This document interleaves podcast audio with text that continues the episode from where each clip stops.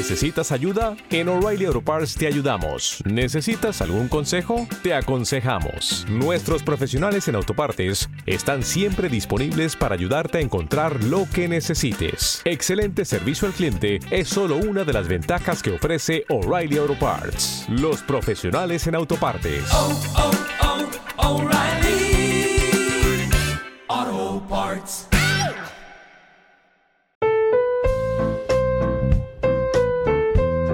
Economía sin corbata. Ese era el libro de un reconocido economista, pero que fue famoso por el desplante que le hizo a Alexis Tsipras, el actual presidente de Grecia, cuando precisamente Varoufakis, de quien estamos hablando, era ministro de Economía y no estaba por la labor de aceptar las políticas de ajuste, de austericidio que le venían imponiendo por parte de la Unión Europea y por parte del Fondo Monetario Internacional y toda la orquesta de organismos internacionales que habitualmente presionan para hacer estas políticas de recortes.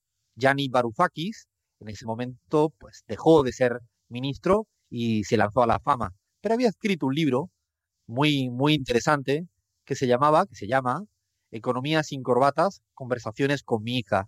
Y en ese libro hay un capítulo más que interesante que rompe un mito. Y es un mito que creo que todos nos lo tragamos, nos lo creímos.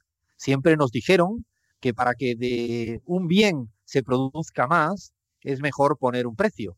Así dicho en términos muy economicistas, pero sin querer aburrir, siempre es la ley de la oferta. A mayor precio, pues mayor capacidad de producir y de vender.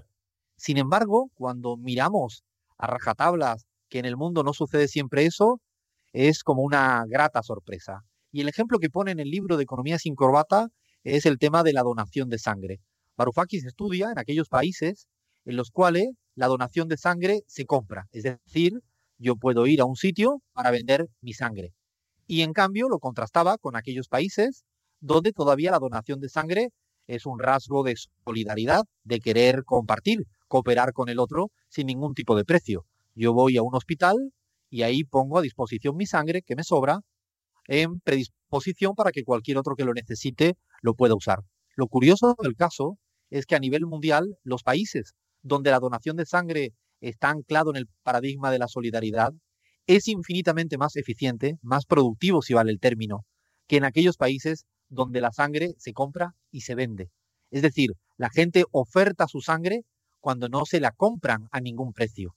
Y esto desmonta ese mito tradicional donde es mucho mejor competir, mercantilizar, ponerle precio a las cosas para que sea mucho más eficiente creo que podríamos encontrar infinitos ejemplos donde cooperar, desmercantilizar y donde la solidaridad aún sigue siendo todavía en el siglo XXI, a día de hoy, infinitamente, además de ser más justo, muchísimo más eficiente.